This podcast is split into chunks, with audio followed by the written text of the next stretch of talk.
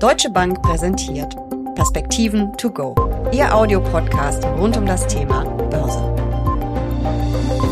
Es ist die Zeit der Jahresausblicke. Die Medien sind voll davon. Es ist aber auch die Zeit, Bilanz zu ziehen. Wie gut lagen die Experten mit ihren Prognosen für das Jahr 2023? Wo lagen sie daneben? Uli Stefan von der Deutschen Bank stellt sich der Herausforderung und geht mit mir seinen Jahresausblick für das laufende Jahr durch. Mein Name ist Jessica Schwarzer und damit herzlich willkommen zu den Perspektiven to go. Uli, schwächeres Wachstum, stärkerer Markt, so kann man euren Ausblick, den Ausblick der Deutschen Bank für das laufende Jahr beschreiben. Ein erster Volltreffer, oder? Ja, Jessica, wenn wir über den Ausblick 2023 reden, dann würde ich das in zwei Teile teilen. Zum einen machen wir ja immer unsere zehn Thesen, also das ist dann sozusagen die verbale äh, Verarbeitung äh, für den Jahresausblick. Auf der anderen Seite gibt es dann die harten Daten und Fakten, ähm, also zu den Prognosen. Da bin ich ja ohnehin nicht so ein ganz großer Freund von, äh, wie du weißt, weil ich ja sage, dass wir in einer unsicheren Welt sind und dann sich die Umweltbedingungen, unter denen Prognosen gegeben werden, permanent ändert und wir noch nicht mal wissen, wie sie sich ändern. Also deswegen muss man damit immer etwas vorsichtig sein. Wir können da aber gleich gerne drüber sprechen. Was das Wording angeht, also die zehn Thesen, naja gut, äh, da muss man natürlich dann so formulieren, dass man am Ende des Jahres sagen kann, es war dann doch gar nicht äh, so verkehrt.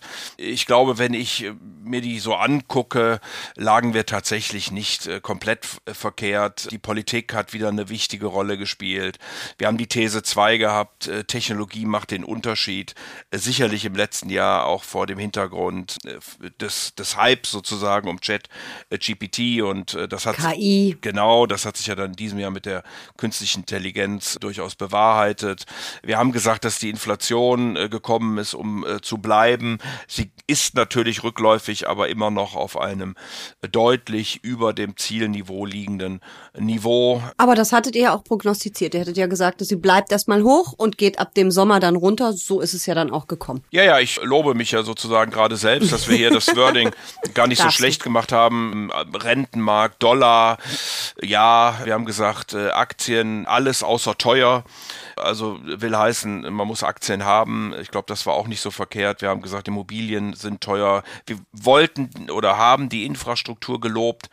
Da muss man sagen, das ist äh, in diesem Jahr nicht wirklich gut aufgegangen, genauso auch wie die ganzen erneuerbaren Energien. Aber das kommt ja vielleicht noch. Das sind ja Langfristthemen eigentlich, die wir haben und die wir angehen müssen, oder? Ja, aber ich kann mich natürlich nicht mit einer Prognose für 2023 dann rausreden, indem ich sage, naja, sie ist ja für zehn Jahre angelegt.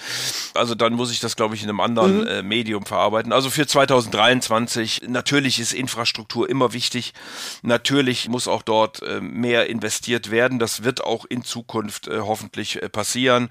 Wir haben ja Green Deal, wir haben Inflation Reduction Act, also auf beiden Seiten des Atlantiks hier große Maßnahmen. Aber von der Aktienseite her will ich nur sagen, hat sich das mhm. in diesem Jahr nicht getragen, genauso wie auch die erneuerbaren Energien, äh, zum Teil aus idiosynkratischen Gründen, zum Teil aber auch verbunden mit dem Zinsanstieg, nicht so gut äh, performt haben.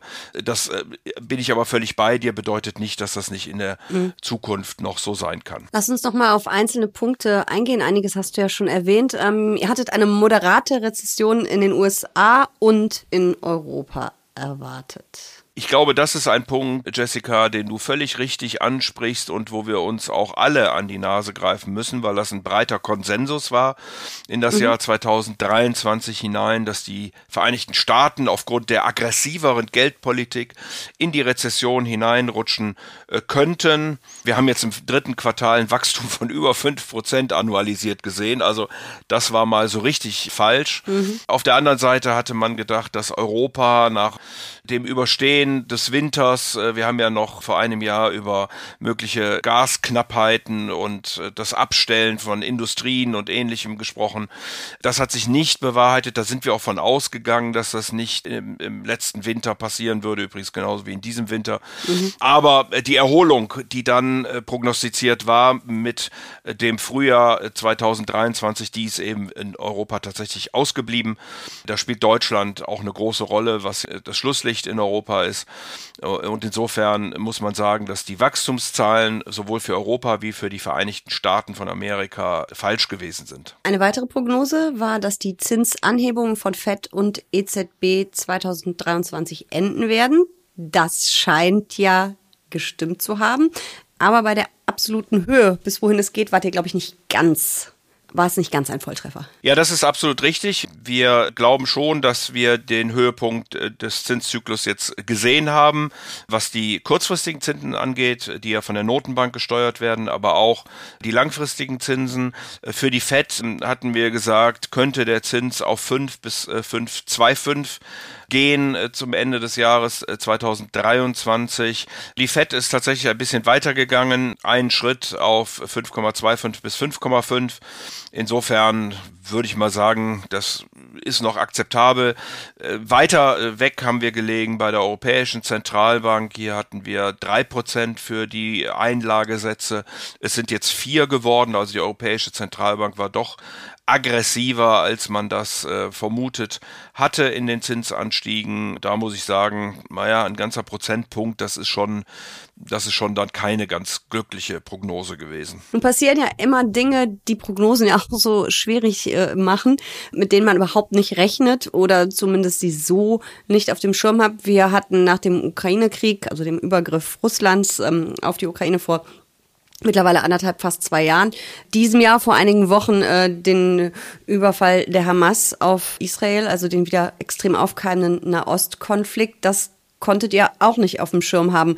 Ähm, hat das nochmal für irgendwelche Verwerfungen, Verschiebungen an den Aktienmärkten gesorgt, mit denen ihr gar nicht gerechnet hättet? Ich glaube, an den Aktienmärkten tatsächlich weniger. Es war eine Frage von Rohstoffmärkten, die hier mhm. betroffen waren. Es wurde zunächst mal dann im Oktober doch eine ganz deutliche Prämie für die Rohölmärkte eingepreist in der Größenordnung bis zu 5 Dollar pro Barrel.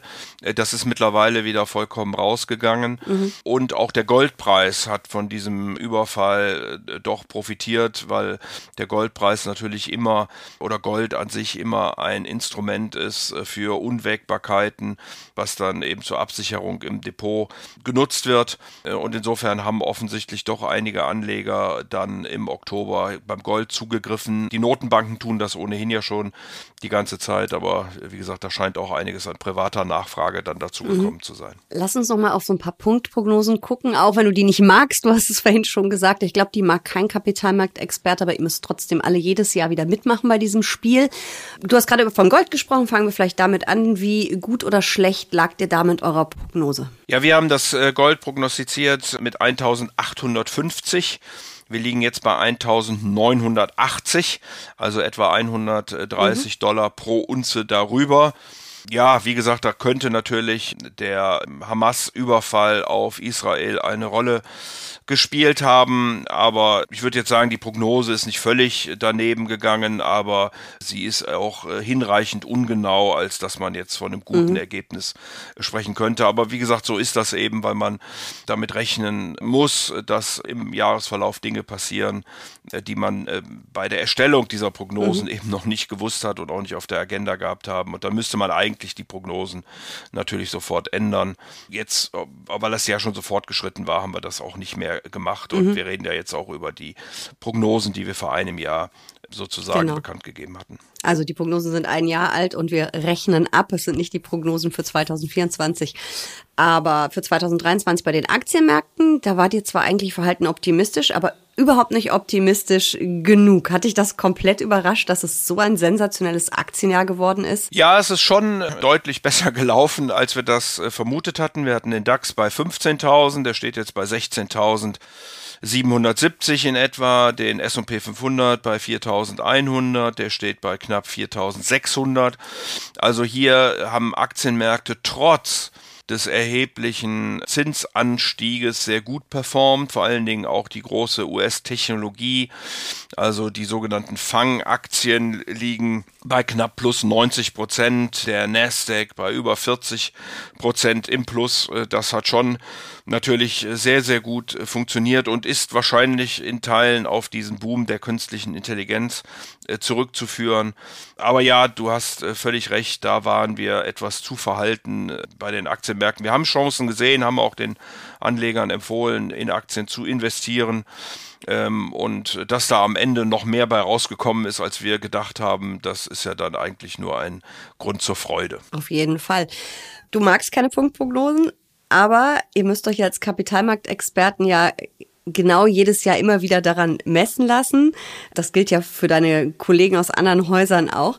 Ärgert dich das eigentlich manchmal ein bisschen oder nimmst du das sportlich und sagst, okay, das äh, Spiel müssen wir einmal im Jahr spielen? Naja, es gibt offensichtlich eine Nachfrage äh, danach und ich versuche immer, wenn die Nachfrage an mich herangetragen wird, auch zu sagen, dass diese Punktprognosen eben relativ unsinnig sind, weil sie jetzt aufgrund eines Informationssets äh, getätigt werden, das sich definitiv im Laufe des Jahres ändern wird und diese Änderungen, und ich weiß ja noch nicht mal, in welche Richtung äh, sie gehen, die kann ich natürlich dann gar nicht mit berücksichtigen. Insofern müsste man eigentlich immer, wenn was passiert, sich die Frage stellen, ist es fundamental, muss ich an äh, Prognosen, an meiner Depotaufstellung etwas ändern? Oder aber muss ich das nicht tun? Und insofern äh, beobachte ich auch mit einer gewissen Sorge, dass auch Richtung 2024 doch äh, manch Konsensus hier vorliegt, was die Prognosen angeht. Also die meisten gehen doch davon aus, dass die Zinsen gesenkt werden, dass die Inflation deutlich zurückkommt, dass wir wahrscheinlich keine tiefe Rezession kriegen und mal gucken, was denn dann wirklich äh, passiert. Und wie gesagt, eigentlich müsste man dann vor dem Hintergrund der Dinge, die eben passieren können, dann die Prognosen mhm. anpassen. Das wäre, glaube ich, äh, der fairere Versuch. Aber es ist, wie es ist und wir äh, müssen und können sicherlich auch damit leben, dass wir auf diesen Punktprognosen von vor einem Jahr dann ein Stück weit festgenagelt ich werden. Ich finde ja auch ehrlich gesagt, äh, das drumherum viel interessanter. Ich lese ja die ganzen Pressemitteilungen und Medienberichte natürlich, wenn alle vorlegen. Ich finde dieses drumherum und die Nuancen, wie es begründet wird, welche Chancen, welche Risiken gesehen werden, welche Branchen vielleicht spannend sind und welche eher nicht, das finde ich eigentlich am Ende auch viel spannender als die Punktprognose, oder? Ja, absolut. Ich glaube auch, dass die Herleitung wichtig ist und wir wissen ja alle nicht, was die Zukunft bringt. Insofern sind die Argumente wichtig. Die müssen plausibel sein, die muss man äh, verstehen können. Sie müssen auch konsistent sein, natürlich zwischen den Anlageklassen und äh, das diskutieren wir auch mit uns selbst, aber natürlich auch mit anderen Häusern, weil ich glaube, je mehr man es diskutiert, äh, desto mehr äh, Facetten kann man mit hineinbeziehen in diese äh, Prognoseerstellung und in den Ratschlag, wie man denn mit dem nächsten Jahr umzugehen hat. Desto besser wird sie wahrscheinlich, aber äh, wir sind natürlich immer weit von äh, perfekt entfernt. Die Gründe hatte ich ja vorhin genannt und da werden wir auch nicht rauskommen, weil wir wir äh, sicherlich nicht so weit sind, dass wir die Zukunft vorhersagen können. Ich würde auch befürchten, dass die künstliche Intelligenz das in Zukunft nur bedingt hinbekommt, denn auch da werden immer wieder überraschende Dinge äh, geschehen, die dann eben der Programmierer nicht auf der Agenda gehabt hat. Zum Glück sprechen wir beide ja jede Woche über die Märkte, also wir können dann immer deine Prognosen gemeinsam aktualisieren. Danke für diese Perspektiven. To go. Sehr gern.